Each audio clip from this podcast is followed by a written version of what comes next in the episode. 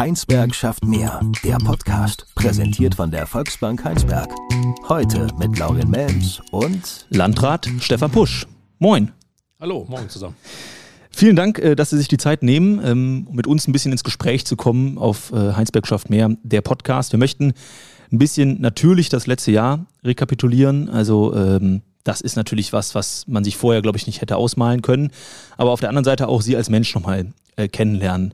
Ähm, Sie kommen aus äh, Kleingladbach, Hückelhofen, ähm, sind also hier im Kreis geboren.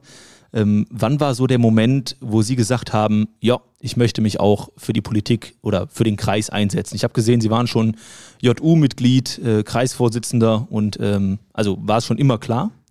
Also ähm, viele Jahre war das, äh, was, was ich für die Politik getan habe oder was mich da interessiert hat, das, was man so unter ähm, gesellschaftliches Engagement äh, abhaken würde, Fakt. Ne? Also ich war schon recht früh in der Jungen Union, habe dann auch mal im Kreisvorstand mitgearbeitet, war aber dann während des Studiums auch viele Jahre mehr oder weniger Karteileiche und eigentlich erst nach meinem Studium in Köln, als ich mich dann in Nückeloben als ähm, Anwalt niedergelassen habe, gab es nochmal so ein so ein, so ein Wiedereinstieg, sag ich mal. Man hat den Kontakt nie verloren, man war auch natürlich auch noch Orts, Ortsverbandsebene engagiert, aber dann ging es eigentlich auch noch mal einen Schritt weiter, dass man ähm, selber Mandatsträger wurde. Ich war erst sachkundiger Bürger im Kreistag, dann hatte ich den Wahlkreis gewonnen. Das war damals ähm, auch so ein Meilenstein. Also ähm, es war eigentlich ein roter Wahlkreis, sag ich mal, Hückelofen, Kleingladbach, Millig, Schaufenberg, wer sich da ein bisschen auskennt. Ähm, haben wir dann, habe ich dann damals direkt gewonnen, ähm, was mich sehr gefreut hat. Und ähm, ja, dann bin ich eigentlich zu dem Hauptamtlichen mehr oder weniger zufällig gekommen, weil mein, mein Vorgänger damals, Karl Gruber, ähm, ja doch dann recht überraschend kurz vor der, vor der Wahl äh, 2004 sagte, ich trete doch nicht mehr an und äh, dann ja eine Nachfolgesuche losging und ähm, ich habe mich da gar nicht nach vorne gedrängt. Ähm, aber es, es lief dann dann irgendwo darauf hinaus, dass man jemanden brauchte, ein jüngeres Gesicht, äh, vielleicht auch, wäre nicht schlecht, Jurist zu sein. Es gab ein parteiinternes Ausscheidungsverfahren. Ich habe mir das lange überlegt, weil ich da war da zu dem Zeitpunkt ähm, knapp acht Jahre im Beruf. Als selbstständiger Anwalt hatte natürlich dann auch entsprechend mein Klientel aufgebaut. Also alles, was man so in der Berufsstarterphase macht, ging, lief sehr gut. Und ähm, ja, so, so richtig wollte ich anfangs auch gar nicht für dieses Amt kandidieren. Ähm, und irgendwann hat man dann gesagt, naja, was hast du mit 35 zu verlieren? Und jetzt haben sie es seit äh, 17 Jahren an der Backe. Ja, ähm, an der Backe in, in so Krisensituationen könnte man sagen, im wahrsten Sinne des Wortes an der Backe. Ähm, ja gut, man, man wächst natürlich auch mit den Aufgaben und ich bin eigentlich froh, dass mich das jetzt im 16. oder 17. Jahr meiner, meiner Amtszeit äh, erreicht und nicht im ersten oder zweiten. Also ähm, man braucht schon auch eine lange Zeit, bis man so einen großen Laden wie die Kreisverwaltung sehr kennt und bis man dann auch, sage ich mal, den Mitarbeiterstab um sich rum hat, ähm, wo man sich von der Arbeitsweise her vorstellt, mit denen kannst du so eine Krise auch meistern. Ja. Das ist auch eine Frage, die ich mir, die ich mir im Vorfeld gestellt habe. Also, was macht ein Landrat eigentlich den ganzen Tag? Also ich glaube, vor Corona war erstmal die Frage, was ist überhaupt ein Landrat? Ja?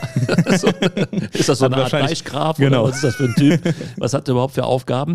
Also man muss sagen, im Gegensatz zum Bürgermeister, der jedem irgendwo ein Begriff ist, weil der Bürgermeister, da ist man natürlich aufgrund seiner Kommune mit verwachsen, da ist eine Identitätsfigur, ist ein Landrat natürlich erstmal relativ weit weg. Ähm, Oberbürgermeister kennt auch jeder, aber dass ein Landrat quasi so auf einer Augenhöhe mit einem Oberbürgermeister steht, weil in Kreis Angehörigen äh, in Kreisen natürlich die Aufgaben zwischen Kommunen und Kreis verteilt sind. Ähm, das ist nicht jedem so geläufig. Also der Kreis macht viele Aufgaben für alle Kommunen im Kreis Heinsberg. Wir sind also eine klassische Mittelbehörde. Das geht von Ausländerwesen über ordnungsamtliche Bereiche, über Umwelt und Verkehr, über ähm, Verkehrsplanung, ja, also die Daseinsvorsorge im weitesten Sinne, also alles, was für den einfach gesagt, was für den gesamten Kreis Heinsberg von Bedeutung ist, läuft beim Kreis und was auf örtlicher Ebene geregelt werden kann, läuft bei den Kommunen. Dazu hat der Landrat auch noch die, die Mütze als oberster Polizist auf. Das heißt also, ich glaube, nach dem Krieg hat man hier im linksrheinischen Bereich gesagt, äh, war der, der Landrat als ziviler Vertreter auch gleichzeitig der Chef der Kreispolizeibehörde. Und das ist natürlich auch nochmal eine gewaltsame Aufgabe, ja. Ja. Das heißt, was, was der Kreis macht, haben wir gerade besprochen, aber wie sieht denn so Ihr normaler Arbeitstag aus? Jetzt Corona mal tatsächlich ausgenommen. Gibt es überhaupt einen normalen Arbeitstag? Also ich mag den Job auch deswegen, weil man so viel Abwechslung hat. Also man hat natürlich eine, eine, eine Verwaltung, die wirklich vom, vom Import von Schildkröten bis äh, zu den schwierigsten ausländerrechtlichen Fragen, also eine ganze weite Bandbreite hat. Also in der Kreisverwaltung gibt es nicht nur einen Verwaltungsmitarbeiter, da gibt es äh, zig Berufe, sage ich mal. Ne? Das ist sehr interessant. Ähm, dann vertrete ich natürlich den Kreis äh, auf überörtlicher Ebene in ganz viel ähm, Gremien, ähm, das Zweckverband Region Aachen, Metropolregion Rheinland. Also ich bin ungefähr 50, 60 Prozent meiner Arbeitszeit gar nicht im Haus, sondern bin irgendwo für den Kreis Heinsberg unterwegs.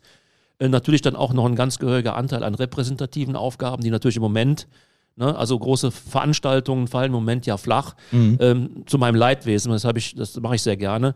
Ähm, aber jetzt äh, muss man natürlich auch langsam, ich hoffe langsam, dass ich wieder in diesen normalen Arbeitsrhythmus reinkomme, zusehends, weil dieser Krisenmodus, den ich dann ein paar Monate wirklich voll hatte, den, den kann man einfach nicht, nicht auf Dauer durchhalten. Ja, ja.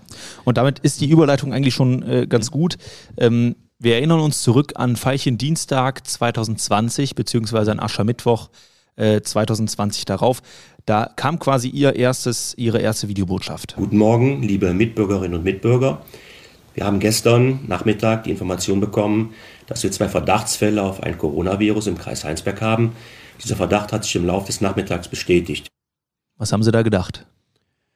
Och, ich weiß gar nicht, ob ich mir da so viel bei gedacht habe. Ich habe nur gedacht, du musst den Leuten jetzt mal erklären, ähm, warum wir jetzt Schulen und Kindergärten geschlossen haben, warum wir jetzt in so einem ja doch Ausnahmezustand von, von heute auf morgen sind. Das, so, so richtig fassen kann man das in so einem Moment nicht, aber man weiß natürlich dann, ähm, am besten sagst du mal ungefiltert, ohne jetzt über irgendwelche Nachrichtenkanäle deinen Bürgern direkt, ähm, worum es jetzt eigentlich geht. Ne? Das war eine Idee meiner Frau. Die hat gesagt, doch mal äh, am Abend, als ich dir erzählt habe, was wir alles vorhaben, was wir alles machen müssten oder müssen oder machen werden, hat sie gesagt, doch mal, das wird die Bevölkerung sehr stark beunruhigen, weil so eine Situation hatten wir eigentlich noch nie und die hätte sich auch keiner vorstellen können. Mhm. Ähm, wende, dich doch, wende dich doch mal direkt an die Bevölkerung, mach mal ein Video. Ihr habt doch da diesen Facebook-Kanal. Ja, und dann habe ich mich wirklich improvisiert hingesetzt ne, mit der, mit der unserer Social Media Managerin, der mittlerweile sehr bekannten Jenny.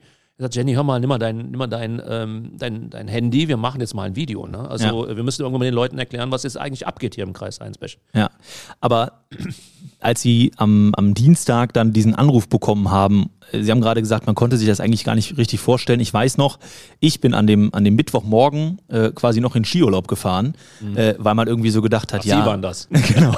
nicht nach Ischgl, nicht nach Ischgl, nee. Äh, aber das heißt, ja. äh, man konnte sich ja irgendwie ja, gar nicht vorstellen, was das für Auswirkungen hat. Äh, ja, das ist auch nicht, ich sag bis jetzt, bis, bis heute, man kann sich eigentlich auch nach einem Jahr immer noch nicht so richtig damit vertraut machen, dass dieses, dieses, diese, diese Pandemie wirklich unser aller Leben so lange so äh, stark auf den Kopf gestellt hat. Ne? Also mhm. ähm, ich weiß auch noch, also noch, irgendwann hat man so nach einer Woche oder zwei Wochen gedacht, hör mal, jetzt muss aber langsam mal vorbei sein. Ja. Auch die beste Krise dauert doch höchstens drei, vier Wochen. Ja. Ähm, und hat sich die, eigentlich die Dimension, vielleicht war es auch gut so, dass man sich das gar nicht so vor Augen geführt hat, ähm, ich habe, glaube ich, mal an einer Stelle gesagt, wir haben ja mit dem Krisenstab doch die eine oder andere Übung gemacht und haben dann mal so Szenarien eingespielt, die man so als realistisch Im Vorfeld. Hält. Im Vorfeld. Ja. Aber auch gut so, dass man mal geübt hat, dass man nicht erstmal bei Null anfängt und sagt, was macht ein Krisenstab eigentlich so? Wie sind die Abläufe? Also das hatten wir schon geübt, das war gut. Mhm. Aber da haben wir dann geübt, ähm, die Honge geht hoch. Ja? ja? Also atomare Wolke bewegt sich auf den Kreis Heinsbech zu oder einen totalen Stromausfall im Kreis Heinsbech. Auch das sind lokale, regionale Krisen, die durchaus sehr, sehr ähm, beeinträchtigend sind. Aber wenn jemand damals gesagt hätte, hört mal, lass uns mal ein anderes Szenario einspielen, lass uns mal Pandemie üben und hätte das, was wir jetzt in real haben, mal geschildert, geschildert als Szenario, ich glaube, da hätten wir uns alle angeguckt und hätten gesagt, hört mal, lass mal die Kirche im Dorf. Ne? Also ja. äh, das wird nicht passieren, sowas gibt es doch gar nicht. Ne? Ja. Und Sie haben es eben schon gesagt, Ihre Frau hat Sie dann äh, Feilchen dienstags abends auch schon mal angesprochen, hat gesagt, irgendwie musst du das den Leuten erklären heißt das, die Familie, Sie haben drei mhm. kleine Kinder auch zu Hause, mhm. heißt das, die Familie war auch Anker, aber auch irgendwie so, ja, Hilfsperson, Ohr in die Gesellschaft in einem? Also, es ist jetzt nicht nur in einer Krisensituation. Ich glaube, es ist immer ganz gut, wenn man ähm, als, als Politiker geerdet ist, wenn man also auch einen ganz normalen Alltag hat. Also ich habe ja fünf Söhne, zwei aus erster Ehe, zwei große, die sind damals vielleicht ein bisschen zu kurz gekommen in dieser Anwaltszeit, Firmengründung und dergleichen. Und man lernt im Leben ja dazu. Ich habe mir für die Kleinen jetzt schon etwas mehr Zeit genommen. Und, ähm, aber dadurch, dass man einfach diese Phase nochmal irgendwie bewusst erlebt und auch mitkriegt, was, was passiert so in dem normalen Alltag bei normalen Familien. Also ich konnte jetzt zum Beispiel mitreden. Ich weiß, was Homeschooling ist. Und ich glaube, das ist ein unheimliches Plus, was man gegenüber manchen hat, die vielleicht nur als Berufspolitiker vielleicht 26 Jahre, Wochen im Jahr in Berlin sind. Mhm. Ne? Also ich glaube schon, dass das so ein eigener Kosmos ist. Und je höher die Ebene ist, desto schwieriger ist es. Ich glaube, das schaffen manche schon, aber desto schwieriger ist es eigentlich so geerdet zu bleiben und mitzukriegen, was läuft da eigentlich in meinem Wahlkreis, bei den Bürgern, was geht da eigentlich ab. Ja. Was machen Sie denn, um sich zu erden? Gerade so in der, in der, ich sag mal, im, im ersten Lockdown, so in den ersten paar Wochen, äh, war ja wahrscheinlich von morgens 6 bis abends 22 Uhr im, im, im Kreistag. Ja, was, was hat Ihnen da Kraft gegeben? nicht viel. Also Ja. das sah wirklich so aus, dass meine Kinder mich ähm, Irgendwann sagte mal einer von denen, Papa, du bist ja jetzt ein YouTuber. Ich sehe dich immer jetzt auf YouTube. Ich wusste gar nicht, dass das ein Beruf ist, aber man lernt ja dazu. Ne? Ja. Ähm, nee, also das war einfach, einfach der, der, der, der- das Refugium, der Rückzugsort. Und ich, ich weiß eigentlich erst jetzt im Nachhinein, was meine Frau in diesen Wochen geleistet hat. Also ähm, die Kinder waren zu Hause, äh, der ganze Laden musste weiterlaufen. Dann kommt ein Mann total geschafft nach Hause, den muss man dann auch noch irgendwie ein bisschen wieder mit, mit aufrichten. Ne? Und die hat einfach ähm, mir total den Rücken freigehalten. Ne? Also das von abends bis, ich lasse den jetzt in Ruhe, ich merke, der ist, der ist platt, ich setze ihm noch was zu essen hin. Ähm, ich gucke, dass die Kinder den nicht nerven. Bis morgens, äh, da ist der Anzug, geh ins Badezimmer, zieh dich an, fahr zur Arbeit. Ja. Ähm, und äh, das ist schon, schon enorm, ne, muss man wirklich sagen. Also das ist, äh, ist ist sehr, sehr wichtig, einfach um so eine, so eine Situation auch durchzustehen. Was, wie sieht denn dann so ein, so ein Moment aus, wo Sie sagen, okay, jetzt kann ich mal durchatmen? Gehen Sie da mit den Kindern nach draußen, äh, irgendwie auch bei uns in der Region mal an irgendeinen Ort, wo Sie sagen, da kann ich Kraft tanken? Oder Ja, also natürlich. Also bei uns äh, vor der Tür ist ja eigentlich auch der Wassenberger Wald. Das ist eigentlich nur meine alte Laufstrecke. Oder auch meine Kinder gehen jetzt zu meiner alten Grundschule in Kleingladbach. Die, die fahre ich dann auch schon mal morgens zur, zur Schule. Das ist jedes Mal wie so ein Déjà-vu. Ne? Also irgendwie so ein Lebenskreislauf, der sich da schließt. Und ähm, ja, die, die zwei von meinen dreien, die sind auch begeisterte Fußballer. Mit denen gehe ich dann, wenn es mal irgendwie Zeit erlaubt, zum Training.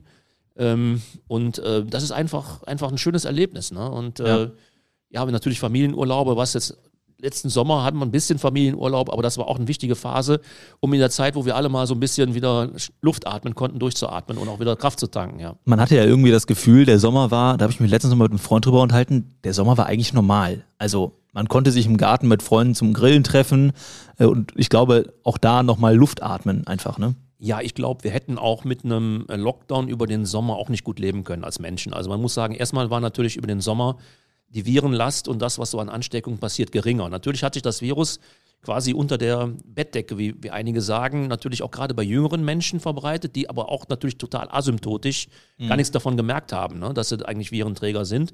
Und natürlich hätten wir, und der Fehler war nicht der Sommer, nochmal, also der Fehler war, glaube ich, im Herbst, ähm, die, die, die aufkeimende zweite Welle nicht ernst genug zu nehmen und Ja. nicht vielleicht mal mit einem zwei, drei äh, Wochen langen harten Lockdown, wirklich harten Lockdown, quasi das so auszubremsen, dass wir uns nicht über Monate jetzt damit rumschlagen müssen. Ne? Aber nochmal, ich mache da keinen Vorwurf. Ne? Wir sitzen hier gegenüber, wir haben alle den Sommer genossen. Ja. Ich glaube, ähm, ich habe auch noch nie so einen Sommerurlaub herbeigesehen wie den im letzten Jahr. Ja. Ähm, denn man war wirklich mehr als am Anschlag. Ne? Also ich habe in den ersten drei, vier Monaten manchmal auch gedacht, also wo nimmst du eigentlich die Kraft her? Ähm, ich weiß von dem Kollegen in Gütersloh, der Krisenstabschef, ein gestandener Jurist in meinem Alter, der ist nach zwei Wochen aus den Latschen gekippt. Ne? Und jetzt hat, hat Gütersloh ja eigentlich erstmal wesentlich Zeit versetzt und gar nicht so hart erwischt wie den Kreis Heinsberg. Ja. Man funktioniert dann wahrscheinlich eher, als dass man mal auch Zeit hat, darüber nachzudenken. Das passiert wahrscheinlich erst viel später. Ja, gut. Also ich meine, ich habe abends schon immer so den Tag reflektiert und man war natürlich irgendwie in so einem in so einem, so, so einem Dauerstress, wo die Zeit auch verflogen ist. Also man hat manchmal abends gedacht, Mensch, ist der Tag schon wieder rum, ist dunkel, wo sind, sind die Journalisten alle weg? Ne, also wir das hier, Sie konnten das hier gegenüber beobachten. Da stand ja, da haben sich ja die Fernsehteams bei mir im Kreishaus die Klinke in die Hand gegeben. Ne? Und ähm, ja, dann plötzlich von jetzt auf gleich vom beschaulichen Kreis Heinsberg äh, weltweit im Medieninteresse zu stehen, ist nicht so ganz einfach. Aber ähm, ja, ich, ich bin da vielleicht auch eine coole Socke. Das, das kann ich auf jeden Fall bestätigen. Das wäre auch ein Thema gewesen, wo ich eh noch drauf hinaus wollte. Die Medienpräsenz äh, ist ja auch irgendwie von, von 0 auf 100 gegangen. Also ich glaube, wenn ich Ihnen vor anderthalb Jahren gesagt hätte, Sie sitzen im nächsten Jahr bei Markus Lanz, Malbert Illner und dem Kölner Treff äh, dieser Welt und, und was es nicht sonst Ja, alles Will gibt. fehlt noch, Anne Will Anne Will, genau. Das steht noch auf der Bucketlist. Ähm, aber das heißt, die, die wurden da ja auch ins, ins kalte Wasser geworfen. Ähm, aber haben ja, wie ich finde, das Ganze relativ souverän ge gemeistert, einfach mit einer sehr authentischen und frischen Art. Ähm, waren Sie da selbst ein bisschen von sich überrascht? Also, dass ich äh, kein Lampenfieber habe, wenn ich, wenn ich vor vielen Leuten da stehe oder dass ich dann auch gerne auf Leute zugehe. Ich habe ja eigentlich den Anwaltsberuf und auch den Beruf als Landrat deswegen ergriffen, weil ich gern mit Leuten zusammen bin und weil ich auch gern auf Leute zugehe und weil ich auch keine Angst vor Leuten habe. Also, ähm, meine Frau sagt immer, boah, ich würde ich würd schon, äh, ich würd schon sterben, wenn ich da auf die Bühne müsste irgendwo. Also, das hat man sich natürlich in einigen vielen Jahren auch erarbeitet, eine gewisse Routine. Und man muss einfach auch sagen, ähm, auch der große Zirkus, die kochen alle auch mit Wasser. Ne? Das ist mhm. also ähm, so, dass man einfach am besten da durchkommt, indem man sagt, ich bin einfach ich selbst. Ich versuche auch nicht irgendwas darzustellen, was man nicht ist und auch nicht irgendwas zu spiegeln, was man gerne wäre. Also ich hatte jetzt ähm, so einige Einladungen, die stehen immer noch da, da soll ich mal über das Thema Krisenkommunikation reden. Also bei so Speaker-Kongressen oder bei der Bundeswehr oder beim Behördenspiegel. Ja. Da habe ich echt überlegt, ja, was erzählst du denn eigentlich? Weil das ist kein Konzept, das ist auch, ähm, das ist eine Mischung aus äh, Spontanität, ähm, vielleicht auch einem einer gewissen äh, Reaktionsschnelligkeit, aber auch einer gewissen Gelassenheit. Aber wenn, wenn man immer dabei bleibt, wie man ist, dann braucht man auch sich nicht ständig neu zu erfinden. Und ich glaube, das wird, wird, wäre dann sehr anstrengend geworden. Das Thema äh, Krisenkonzept ist ja eigentlich auch ein bisschen aus der Luft gegriffen, weil es gab ja kein Konzept. Sie haben es ja eben gesagt, es mhm. war ja irgendwie eine Blaupause auch. Ja. Ähm, wie schwer ist es Ihnen da auch gefallen, Entscheidungen zu treffen, äh, die vielleicht ja nicht so populär waren und zu sagen, mhm. okay, nobody knows, wir machen es jetzt einfach? Also das ist ähm, grundsätzlich nicht einfach, ne? weil ähm, wir haben vielleicht auch in Deutschland, um nochmal ein bisschen weiter auszuholen, auch eine komische Fehlerkultur. Also ähm, wir hassen Leute, die, die vor lauter Zauder nichts tun und die immer darauf warten, ähm, dass irgendwer anderes die Entscheidungen trifft. Ja, also so ist es ja oft in der großen Politik oder in der Politik insgesamt. Die erste Frage, die sich ja jeder stellt, bin ich überhaupt zuständig? Muss ich das überhaupt entscheiden?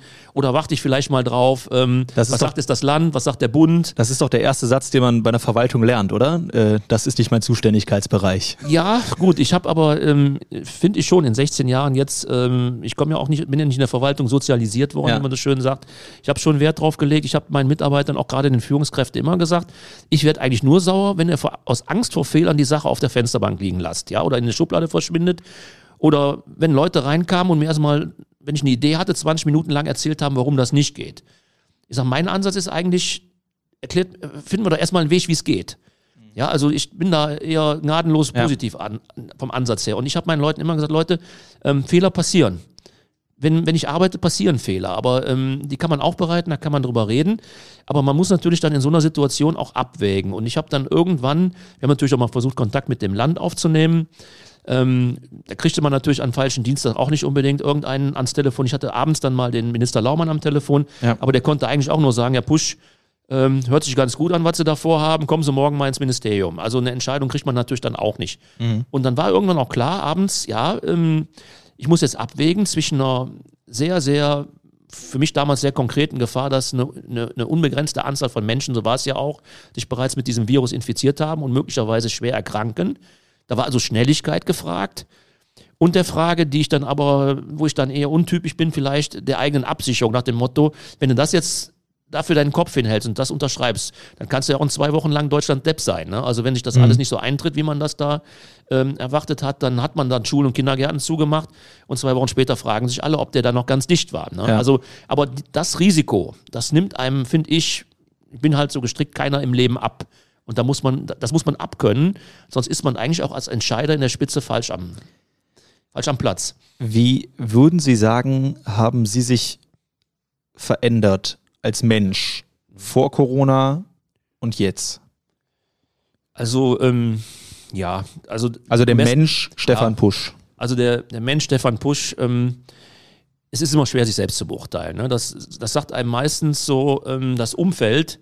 Ähm, also mein Umfeld, meine Frau ist immer ein guter Gradmesser, die sagen, also du brauchst ab und zu mal so eine richtige Herausforderung, dann, äh, dann wächst du auch richtig über dich hinaus und das, das Alltagsgeschäft, das langweilt dich vielleicht eher manchmal. Ne? Mhm. Ähm, aber ich bin jetzt auch so weit, dass ich sage, ich wünsche mir jetzt natürlich, wie wir alle, auch einen gewissen Alltag zurück. Ne? Also wir haben, weiß Gott, als Kreis in, in, im Jahr 2021, 2022, 2023 in der Zukunft noch genug an Problemen zu bewältigen.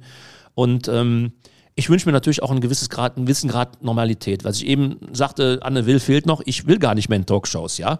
Auch da muss man, glaube ich, aufpassen dass man nicht irgendwann wie so ein Herr Lauterbach ähm, sein ähm, ich wollte den Namen jetzt nicht in den sein, Mund nehmen sein sein Gesicht in jede Kamera hält und äh, ja. alle Weisheiten der Welt von sich gibt ähm, ich glaube man verschleißt sich da auch extrem ne? und ähm, ich habe einfach für mich jetzt mal die Entscheidung getroffen ich halte jetzt mein Gesicht nicht in jedes Mikrofon wir können ja so einen netten Podcast machen aber ich habe in den letzten Tagen auch etliche Interviewwünsche abgesagt mhm. weil ich auch nicht der der, der Oberbesserwisser sein will. Ne? Man hat in der Krise schon gelernt, es machen alle Fehler Und natürlich, je höher ich von der Entscheidungsbefugnis angesiedelt bin, desto, desto größere Auswirkungen haben diese Fehler. Ja. Aber man muss auch irgendwann sagen, in der Krise muss man aber auch einfach auch mal sagen, wir können jetzt an allem rumnörgeln und ich glaube, wir Deutschen sind im Nörgeln auch ganz gut.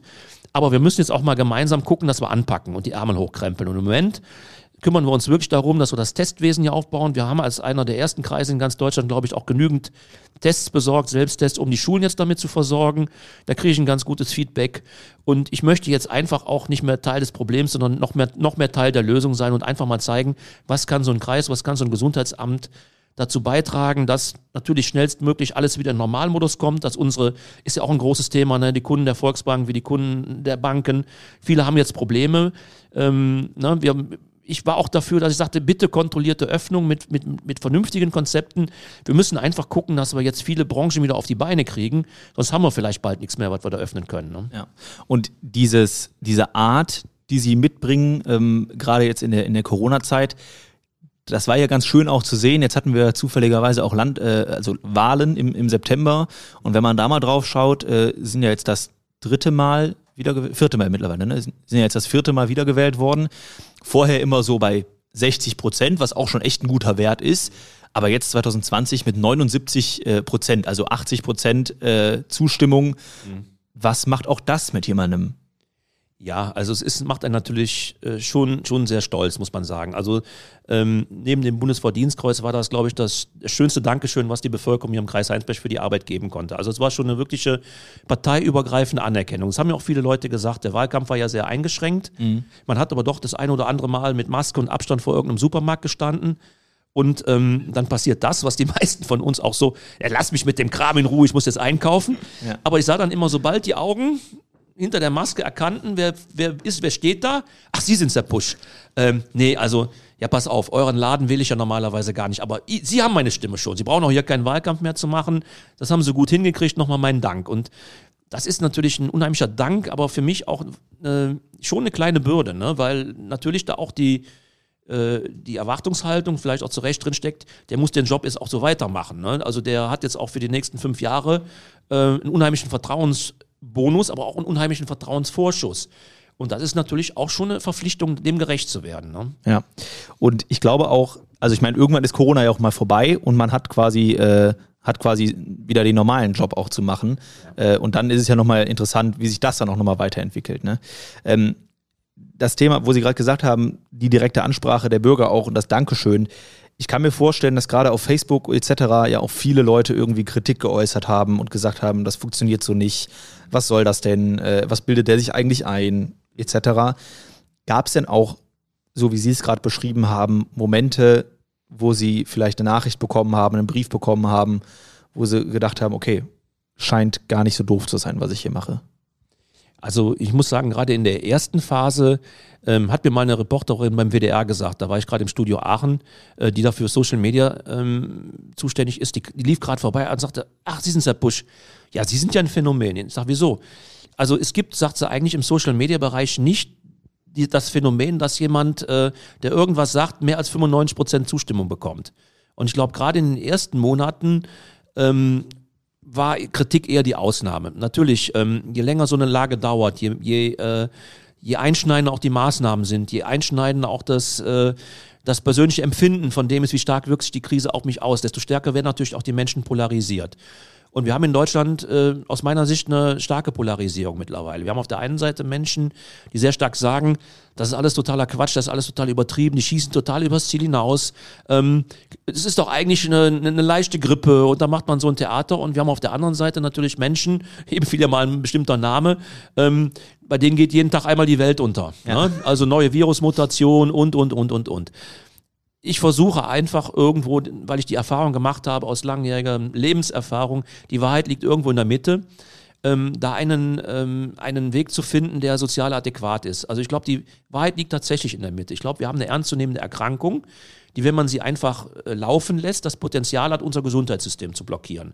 Und das hat dann auch Auswirkungen auf Menschen, die meinen, sie hätten mit dem Virus nichts zu tun. Also wenn wenn Intensivstationen überlaufen, wenn Krankenhäuser nicht mehr mitkommen, dann ist das gesamte Gesundheitswesen betroffen und dann leiden auch junge Menschen und auch Geburten und alles, was damit zusammenhängt, wird darunter leiden. Und die ganze Gesellschaft wäre sehr stark in Mitleidenschaft gezogen. Das ist die eine Seite. Auf der anderen Seite muss man natürlich auch sagen, ähm, jetzt quasi noch länger, wir haben ja öffnen ja zurzeit gerade, aber noch länger hätte ich auch unerträglich gefunden, äh, bestimmte Freiheiten oder bestimmte Rechte zu beschränken. Also gerade Schüler, Kinder, ähm, auch das, der ganze Bereich von, von, von öffentlich, von Kultur, von Vereinsleben, das ist ja das, was unser, unser aller Leben ausmacht. Und ähm, wir, wir haben teilweise nur eine Bilanz, da steht nur eine Inzidenz drin, jetzt ja auch wieder. Man guckt wie das Kaninchen auf die Schlange, wie viel Infizierte pro 100.000 Einwohner in den letzten sieben Tagen. Aber ich habe schon an verschiedener Stelle gesagt, das ist einfach für mich kein Wert, der die totale Lebenswirklichkeit abbildet. Ja, Irgendwie auch aus ähm, der Luft gegriffen. Der ist, äh, das habe ich auch immer kritisiert, der ist mehr oder weniger beliebig, wie man ihn gerade braucht, aus meiner Sicht. Mal war 35 das Goldene, dann 50, ja, jetzt ist jetzt ab 100 alles 100 in Ordnung. Und einige sind schon mit unter 200 dran. Oder einfaches Beispiel, wenn wir jetzt 40.000 Tests in der Woche in den Schulen raushauen. Äh, da ist ja nur eine Frage der Wahrscheinlichkeit, dass wir jetzt eigentlich die Dunkelziffer aufdecken, die wir sonst nie entdeckt hätten. Ja. Um die Gesellschaft sicherer zu machen. Ich glaube schon, dass das Land das mittlerweile auch erkannt hat. Wir haben da ja auch genug äh, Feedback gegeben. Die wollen das mittlerweile auch in der eigenen Statistik ähm, erfassen, weil das ist ja eigentlich positive Inzidenz. Das ist ja im Prinzip ähm, ein wirklicher Blick in, in, in, in, das, in, das, in, das Dunkel, in Dunkelziffer rein. Ja? Und ja. wenn das dann dazu beitragen würde, dass wir dann weniger dürfen, das ist ja eigentlich super kontraproduktiv, sondern wir müssen ja intelligent gucken, dass wir intelligent öffnen. Ja, und das, was mhm. die Dinge sicherer machen und auch in den Alltag reinkommen. Also es wird, denke ich mal, nächstes Jahr um die Zeit vieles, vieles einfacher sein. Ganz verschwunden sein wird das Thema nicht. Aber ich glaube, dass wir doch mit, ne, die Tage war viel Diskussion über neue Apps und dergleichen. Ja, ja. also da, da tun wir Deutschen uns extrem schwer. Wir haben tausende Grundrechte eingeschränkt nur das Recht auf Informationsfreiheit oder auf Datenschutz, das ist anscheinend irgendwie sakrosant, unantastbar. Mhm. Da rege ich mich auch, ja gut, ich will mich jetzt hier gar nicht aufregen. Ja. Sonst sind wir schon wieder Zum Video, Aufreger aber, kommen wir auch gleich nein, wieder. Aber, nein, gut. Ähm, ja, wir müssen, wir müssen tatsächlich irgendwo einen, einen sozial adäquaten Umgang äh, damit finden, dass wir auf der einen Seite nicht dramatisieren, auf der anderen Seite aber auch nicht verniedlichen. Und das ist ein schwieriger Weg. Sie haben es gerade schon angesprochen, ich möchte mich jetzt nicht schon wieder aufregen. Es gab äh, vor fünf Wochen ähm, dann ein Video, ich habe eben nochmal geguckt, über 500.000 Aufrufe. Also ich glaube, das erfolgreichste Video, was irgendwie so. Ja, meine Social Media Managerin sagte, wir waren sogar in Richtung eine Million unterwegs, aber ist ja egal. ja, ähm, da habe ich einen kurzen Ausschnitt nochmal mit, äh, mitgebracht. Ähm, ich habe das Gefühl, sie waren nicht ganz so gut drauf. Wenn ich meine Laune im Moment beschreiben müsste, auf einer Skala zwischen 1 und 100, dann würde ich sagen, die liegt im Moment bei minus 20. Was war da los? Ja, also ähm, wir sind ja alle nur Menschen und ähm, mich hat eigentlich, äh, ich habe ja immer darüber gesprochen, dass man sich mal zurücknehmen muss. Und ich hatte mir eigentlich auch in den Wochen vor Weihnachten, ähm, als man so geguckt, gesehen hat, die zweite Welle rollt an, gesagt, komm, also ähm, wir sind jetzt hier, was so bestimmte Dinge angeht, äh, aus, den, aus den Kinderschuhen raus. Äh, Kontaktpersonen nachverfolgen, alles, was so die ersten Wochen, Monate bei uns als Blaupause erfunden wurde, ist heute Standard jetzt äh, kümmere dich doch mal um andere Dinge, lass doch mal Corona Corona sein und ähm, das ist doch alles, läuft doch alles. Und dann habe ich so sukzessive immer mehr mitgekriegt, nee, das läuft nicht. Also ähm, Beispiel, ähm, es wurde ja sehr viel über, über Impfstoff geredet und dann hieß es so, äh, alle Gesundheitsämter in Deutschland Gewehr bei Fuß, wir legen im Dezember los. So, und dann wurden ähm, Impfzentren aus dem Boden gestampft. Und dann standen sie erstmal leer. Ja, und dann standen sie erstmal leer. Und ich meine, man hat das ja kommen sehen. Und ich habe auch äh, sehr früh kommen sehen, dass das so, wie man mit, mit den Impfterminvergaben dann da mit Priorisierung und Gruppen und so weiter da loslegte, dass das wahrscheinlich so nicht funktionieren wird. Und dann hat man erstmal vorsichtig intern über den Landkreistag, über Telefonate versucht, das an den Mann zu bringen, aber irgendwie wollte es keiner hören von denen, die das zu entscheiden haben. Und ähm, Natürlich, als dann quasi eine, eine schlechte Nachricht nach der anderen kam, der Lieferant liefert nicht, die liefern nicht, die EU hat zu wenig bestellt, ähm, ne, und, und gleichzeitig überall Erfolgsmeldungen, Israel impft wie verrückt, die Briten impfen wie verrückt, Amerika hat genug Impfstoff. Ähm, ja, da habe ich schon gemerkt, also ähm, vor Weihnachten war die Stimmung so nach dem Motto, in vier Wochen ist Corona Geschichte.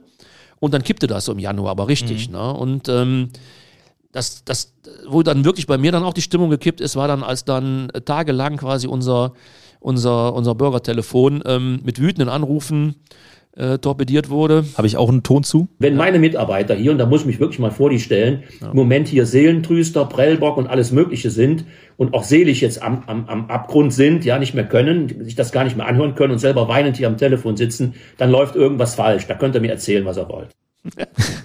ja, wenn ich einmal im Flow bin, dann sage ich, was ich denke. Aber ist schon hart, oder? Natürlich ist das hart. Und ähm, ich muss wirklich sagen, also ähm, äh, das ist nicht nur so ein blöder Spruch, sondern meine Mitarbeiter sind wirklich das Kapital der Kreisverwaltung. Ja, die, die hege und pflege ich seit 16 Jahren versuche auch ein, ein, ein, guter Chef zu sein und mich dann auch, was man als guter Chef macht, vor meine Mitarbeiter zu stellen. Wenn, und wir haben aus der gesamten Verwaltung 150 quasi Freiwillige, ne? denn wir haben ja kein, kein äh, Bürgertelefon, wir haben normalerweise eine, eine Telefonvermittlung. Ja? Also jetzt, jetzt sind da in Schichten, muss man sich so vorstellen, quasi Freiwillige, die sich das äh, antun. Das ist ja kein einfacher Job. Ne? Also man muss äh, sich ständig fortbilden, die werden jeden Morgen werden die gebrieft über aktuelle Entwicklungen. Ja. Man kommt gar nicht mehr nach mit dem Abheften von irgendwelchen neuen Verordnungen und man hat am anderen Ende Bürger, die teilweise richtig Angst oder richtig Wut haben im Normalzustand. Aber jetzt kippte dann die Stimmung aufgrund von Fakten, die wir ja gar nicht beeinflussen konnten. Ich hatte ja gerade gesagt, Impfterminvergabe war nicht unser Ding. Die Erwartungshaltung haben wir auch nicht geschürt. Wir haben einfach nur geliefert als Verwaltung. Und ähm, dann muss ich auch sagen, dann ging es mir im Prima erstmal darum, denen, die bei uns anrufen, sprich den Bürgern im Kreis Heinsberg, mal ein Stoppsignal zu geben, zu sagen, Leute, denkt mal drüber nach. Ja, ihr lasst jetzt euren Frust da ab, weil er vielleicht gerade bei der Impftermin-Hotline nicht durchkommt.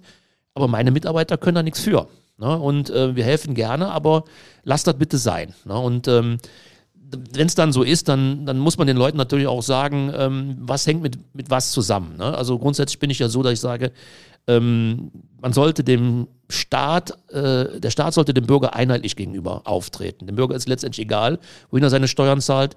Der will auch, dass der Staat für ihn funktioniert. Aber in so einer Situation muss man sagen, wir haben uns über, über fast ein Jahr einen sehr hohen Vertrauensbonus bei den Bürgern im Kreis Heinsberg erarbeitet, was unsere Arbeit angeht. Und wenn das dann aufgrund von Umständen, die man selber nicht zu verantworten hat, kippt und ich sah dann noch die zusätzliche Gefahr, nicht nur, dass meine Mitarbeiter dann nicht mehr wollten, sondern man kann ja auch dann durch Appelle und durch, ähm, durch alles, was wichtig ist oder durch Kontaktpersonen nachverfolgen, wenn die Bürger nicht mehr mitarbeiten, nichts mehr erreichen bei der Eindämmung der Pandemie. Ja. Ne? Also da war das irgendwie so eine richtige Reißleine, die ich da gezogen habe, ja. Und das Ganze wiederholt sich ja im Endeffekt. Also es ist ja oft so, dass, äh, dass, dass irgendwie also meistens ist der Ablauf ja folgender. Mhm. Mittwochs treffen sich die Ministerpräsidenten zu einer Konferenz, dann gibt es abends ja. die Pressekonferenz mhm. äh, und das gilt dann ab Montag, aber am Donnerstag spricht dann schon die ganze Welt drüber und die Corona-Schutzverordnung kommt dann irgendwie freitagsabends um 23.30 Uhr und montags morgens soll sie umgesetzt werden. Ja. Ähm, zerrt das nicht auch an den Nerven? Natürlich, also ähm, irgendwie wird man dann äh, manchmal auch ein bisschen bös sarkastisch. Ne? Also, ähm, weil man das Gefühl hat, ähm, dass Sachen verkündet werden, auch äh, Maßnahmen verkündet werden, die eigentlich noch gar nicht zu Ende gedacht sind, die noch gar nicht in der, äh, auf die Praxistauglichkeit hin abgeklopft worden sind. Und alles ordnet sich diesem, diesem, diesem Rhythmus der äh, Corona-Verordnung. Ne? Die dürfen immer für, für vier Wochen erlassen werden oder für drei Wochen. Und ähm, alles ordnet sich diesem Rhythmus unter, aber das ist ja nicht der Rhythmus des Lebens und der Rhythmus des Virus. Und irgendwo hat die kommunale Seite, das ist jetzt nicht der Kreis Heinsberg, also ich bin auch mit Kollegen im Austausch, das Gefühl, also die wissen manchmal da oben nicht wirklich, äh, was wir unten tagtäglich machen und wie das in der Praxis aussieht. Also jüngstes Beispiel ist ja tatsächlich das Thema Testen. Ja. Ne? Also ich kann mir schlechterdings nicht vorstellen, dass ich eine Konferenz abschließe und sage, Leute, also wir öffnen jetzt ab nächster Woche und wir werden testen, testen, testen und jeder kann sich irgendwo einen Test holen und, und dann gehe ich raus und dann sagen die Ministerpräsidenten zum Bund, hört mal, die Tests beschafft doch ihr. Und dann sagt der Bund zu dem Ministerpräsidenten, nö, da war doch nie die Rede von. Ähm, wissen Sie, was ich meine? Also ja. ähm, das kann einen schon ähm, gelinde gesagt ein bisschen auf die Palme bringen, wobei ich sage, es ist, wir sind auch jetzt in einer Phase, wo es glaube ich nicht gut wäre, da zusätzlich Öl ins Feuer zu gießen, sondern wo man dann vor Ort sagt, komm, ähm, wir haben auch die Verpflichtung jetzt äh, die Leute nicht noch wuschiger zu machen, als die ohnehin sind. Wir müssen jetzt auch das, was wir in unserer Macht stehende ist, tun. Einfach mal die Ärmel hochkrempeln und zeigen, ja, wir kriegen auch das noch irgendwie gewuppt.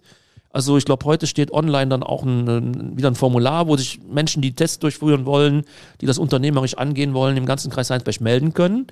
Und das ist dann unsere Antwort darauf, dass wir sagen, komm, also ich habe mich vor, vor, vor ein, zwei Wochen noch mit, mit Ministerien rumgeschlagen oder auch, auch Menschen, ähm, ja, die kamen mit tausend Bedenken um die Ecke, dass wir jetzt in den Schulen testen.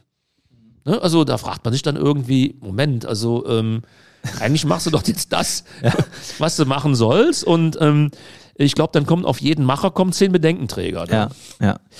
Ähm, wann kommt denn Udo Lindenberg nach Heinsberg? ja, ich meine, letztes Sommer hatte mir ja geschrieben, hatte er ja keine Zeit, weil er, er wollte ja im Juni auf Tournee gehen. Äh, muss ich heute im Nachhinein drüber nachdenken, wenn ich das schreibe. Ich habe es die Tage nochmal rausgekramt sehe, denke ich, mein Gott, so, so, aber so naiv waren wir ja alle, dass wir Ja. gedacht haben, naja, also der, Schieben wir mal auf nächstes Jahr. der bereitet jetzt seine Tournee, der wollte ja wirklich im Sommer, ne, war, Ja. ich hatte sogar Karten dafür. Für 2020. 2020 hatte der einen Termin im Hockeypark hier in, in Ja. Gladbach, ne? Und ähm, ja, ich habe damals auch gedacht, naja, hör mal, Juni ist doch noch weit weg, ne? Also habe ich jetzt auch Verständnis dafür, dass der jetzt mit seiner Band mal äh, proben muss und jetzt nicht in den Kreis Heinsberg kommen kann. Ne? Also ähm, ja, ich weiß nicht. Also man hat bestimmte Kanäle, vielleicht erreicht man ihn auch nochmal. Aber ich glaube, wenn es wieder richtig losgeht, dann ist, äh, dann ist für den wahrscheinlich auch erstmal eine Welttournee geplant. Keine Ahnung.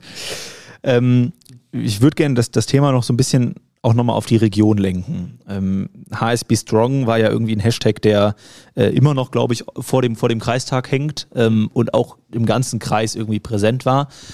Ähm, und man hat irgendwie auch gemerkt, der Kreis hält zusammen. Ähm, haben Sie das für möglich gehalten, dass das so eine Dynamik auch annimmt?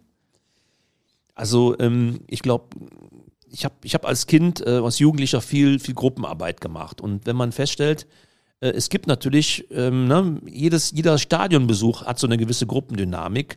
Ähm, Menschen, wir sind ja alle soziale Wesen und ähm, wir laufen manchmal alle in die richtige Richtung, manchmal alle in die falsche Richtung, je nachdem, wie gut, äh, die, wie, wie gut das äh, committed ist und ähm, wir haben ja dann aufgrund der Drucksituation, die wir hier im Kreis Heinsberg hatten, ich erinnere mal an die ersten Wochen, ne, wo wir wirklich hier die Geächteten in ganz Deutschland waren, also Hochrisikogebiet Wuhan, äh, Bergamo und ich glaube Kreis Heinsberg. Ne? Ja. Ähm, und die Leute haben ja sehr viel negative Erfahrungen gemacht, wenn die außerhalb des Kreises waren. Und ähm, ja, im Nachhinein denke ich, da haben sich, ohne dass das so beabsichtigt war, einige Puzzleteile einfach zusammengefügt. Und so eine Grundstimmung, die da war, nach dem Motto großer Druck von außen, aber auch so eine Grundsolidarität untereinander nach dem Motto, wir sitzen jetzt alle hier in einem Boot, wir sitzen alle hier im Kreis Heinsberg, wir müssen jetzt alle das Beste draus machen. Das hat dann wirklich eine, eine richtige Welle gegeben, die ich mir vielleicht so in der Größe und in der Intensität auch nicht hätte vorstellen können, die sich ja dann auch gut kanalisiert hat. Ich weiß, das Thema Spenden für Ben war ja so ein, ein, ein, ein Schauplatz dieses HSB Strong, wo sich dann wirklich auch mal was manifestiert hat. Da haben wir in kürzester Zeit sind da 1,4 Millionen Euro zusammengekommen. Ne? Das war natürlich gut, dass dann nachher die Krankenkasse es dann doch übernommen hat und das Geld dann anderen Kindern zur Verfügung steht. Aber ich glaube, so eine Dynamik hätte man außerhalb von so einer Krise und außerhalb von so einem, so einem, so einer Fahne, in der man sich im wahrsten Sinne des Wortes hinter versammelt, glaube ich, nie hingekriegt. Und das Thema regionale Identität hat sich auch nochmal ganz verändert. Also ne, wir jetzt hier als, als Podcast von Heinsberg schafft mehr natürlich auch nochmal viel mehr. Äh, wurde ja auch in der, in der Krise quasi geboren, äh, um auch die Region nochmal ein bisschen zu vereinen. Wie sehen Sie das? Also diese, dieses Region stärken, wir sind der Kreis Heinsberg, äh, lokal einkaufen, Unternehmen vor Ort unterstützen. Das ist eine Entwicklung, die, glaube ich, sehr positiv zu betrachten ist und Ja, auf jeden Fall. Also ähm, ich glaube, ähm, wir hatten in den ersten Wochen tatsächlich, ich habe mit dem Wirtschaftsförder auch mal äh, zusammengesessen, so ein bisschen das Problem, boah, ne, ich weiß, Söder, Söder nannte Heinsberg mit Ischgl in einem Atemzug, ne? Und Ischgl sagt ja auch jetzt, wir als Skiregion müssen an unserem Image jetzt mal feilen. Wir hatten tatsächlich die Sorge, dass, ähm, dass, dass das Wort Heinsberg mit so einem Negativ-Image verknüpft wird, nach dem Motto, das war da, wo die sich nicht benehmen konnten, ne? wo dann das Virus seinen Ursprung nahm und ähm, aber ich glaube, wir haben durch sowohl als, als Kreis Heinsberg durch unser solidarisches Verhalten, wie auch, denke ich mal, durch das Krisenmanagement hier mittlerweile das Ganze mit einem Art positiven Touch auch versehen. Ne? Also heute, glaube ich, weiß jeder in Deutschland ungefähr, wo Heinsberg ist oder kann mit dem Wort Heinsberg was anfangen. Ne? Also ähm, wenn man so früher irgendwo war und hat gesagt, wo kommen Sie eigentlich her? Da hat man gedacht, naja, Heinsberg kennt doch kein Schwein. Hast du gesagt, also, ja, ich wohne da zwischen Mönchengladbach und Aachen. Ja, Aachen habe ich schon mal gehört. Gladbach auch. Die haben eine super Bundesligamannschaft. Ne? Ja, alles klar. wer jetzt Aachen oder Gladbach? Also wir reden noch in der Gegenwart, oder? Nein, aber äh, es ist so und ähm, wenn man heute sagt, ja, ich komme aus dem Kreis Heinsberg, ah ja, klar, super. Ne? Äh, also ich glaube schon, dass wir da neu, schon ansetzen, so ein neues Identitätsbewusstsein gefunden haben. Was ja auch nicht so einfach ist. Ich weiß, wir hatten vor Jahren mal die Diskussion über Nummernschilder, Kennzeichen, ne, Autokennzeichen. Ähm, da gab es so starke äh, Identitätsschienen, die sagten, ja, ich möchte mein altes Geilenkirchen-Kennzeichen zurück. Gut, der, der Deutsche und sein Auto ist so ein besonderes Thema.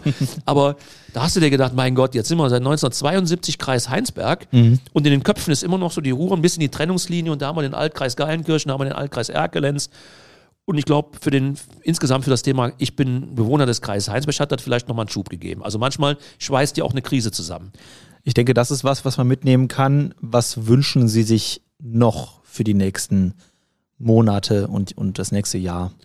Also ich wünsche mir wirklich, dass wir schnellstmöglich, und ich meine, ihr tragt ja auch einen Teil dazu bei, ähm, für viele Branchen wieder eine richtige Perspektive kriegen, dass wir die, die Schäden, die jetzt unweigerlich da sind, das hat im Bildungsbereich, im wirtschaftlichen Bereich, aber auch im psychischen, im emotionalen Bereich, dass wir schnellstmöglich hier, ähm, wie in ganz Deutschland, wie in ganz, auf der ganzen Welt, am besten wieder in, in unser normales Leben zurückfinden. Ne? Dass wir vielleicht die Änderungen, die unvermeidlich sind, auch vielleicht die Änderungen im Verhalten, vielleicht auch als Teil äh, einer, einer positiven Seite auch ansehen. Also das Beste eigentlich aus den, aus den Dingen rausholen. Denn auch, sage ich selbst, bei, bei, bei vielen dunklen Dingen, die Corona uns gebracht hat, hat es auch manche Erkenntnisse gebracht. Und eins der Erkenntnisse ist der Wert von Regionalität, der Wert von, der Wert von Freundschaft, der Wert von engen Freunden, der Wert von Familie. Also ich glaube, für Werte, auch Regionalität oder lokale Produkte und dergleichen, hat das schon ein neues Bewusstsein irgendwo geschaffen. Da habe ich mit vielen Menschen mittlerweile drüber gesprochen, die sagen, also durch die Beschränkung, ne, vorher hat man immer sehr weit in die Welt geguckt und hat immer gedacht, äh, je weiter, desto besser. Jeder konnte nur, wenn man zusammenstand, äh, darüber reden, na, warst du gerade auf Mauritius oder warst du gerade in, in der Südsee? Und in Corona haben alle gesagt, ich war am Wochenende Fahrrad fahren. Ja, ich auch. Ähm, also die, die schönen Dinge vor der Tür, die kleinen Freuden des Lebens, vielleicht mal wieder bewusster zu genießen und sich auch angesichts einer solchen Krise vielleicht auch ein bisschen über die Zerbrechlichkeit und die äh, ja, des eigenen Daseins klar zu werden und dann die Freude am Genießen des Jetzt und Hier. Einfach mal wieder auf ein Konzert zu gehen und, Ja. und es zu genießen und es wertzuschätzen. Genau, wir haben jetzt unser Kreisjubiläum, 50 Jahre Kreis Heilsberg vor der Backe. Ich bin gerade dabei, mit einigen, kommt ihr vielleicht auch noch in Betracht, mit ins Boot darüber zu sprechen, machen wir diesen Sommer mal so eine Art mit Sponsoren unter, untersetzten Kultursommer, wo wir kleinere Konzerte und dergleichen planen. Ich glaube, wir alle haben einen riesen Nachholbedarf. Und ähm, idealerweise sind wir dann auch alle so schön äh, durchgeimpft oder das Virus ist so zurückgedrängt, dass wir auch wirklich wieder ohne Maske und äh, mit einem Lächeln im Gesicht uns näher kommen können. Ich denke, das ist ein Thema, wo wir uns sicherlich nochmal mit Heinz Bergschaft mehr auch drüber unterhalten können. Äh, Herr Pusch, ich würde Ihnen gerne zum Ende ähm, noch äh, fünf oder sechs äh, Fragen stellen, äh, beziehungsweise Sätze anfangen, äh, mit der Bitte, die schnell zu beenden. Das perfekte Wochenende. Ist angereichert mit Erholung und Fun. Als Kind wollte ich schon immer, Winnetou werden. wenn ich mal richtig viel Zeit habe, möchte ich Nichts tun. Einfach nur hier sitzen und nichts tun. einfach den ganzen Tag auf der Couch verbringen. Mein Lieblingsort in Heinsberg ist Düschenbrüscher Mühle. das Schöne an der Region oder an dem Kreis. Sind definitiv die Menschen. Die Offenheit, die Freundlichkeit, äh, das Mitmenschliche hier im Kreis. Und Heinsberg schafft mehr ist für mich Eine gut etablierte Marke. perfekt. Stefan Pusch, ich bedanke mich ganz herzlich für die letzten, äh, ja, jetzt sind es doch über 40 Minuten geworden, äh, für die offenen Worte und ähm, das Hiersein und äh, wünsche alles Gute äh, für das nächste Jahr und ähm, ja, wünsche Ihnen einen schönen Tag noch. Das wünsche ich uns allen. Vor allen Dingen gute, gutes, alles Gute fürs, fürs jetzige Jahr. Fürs nächste Jahr will ich ja gar nicht denken. Genau. Aber mir jetzt ein Tier. Danke. Und für euch der Hinweis, äh, schaut gerne vorbei bei uns auf Instagram, auf Facebook, abonniert uns gerne dort. Dann äh, gibt's auch äh, die neue Folge des, des Podcasts auf jeden Fall da wieder und alle weiteren Infos zu Heinsberg schafft mehr. Ciao.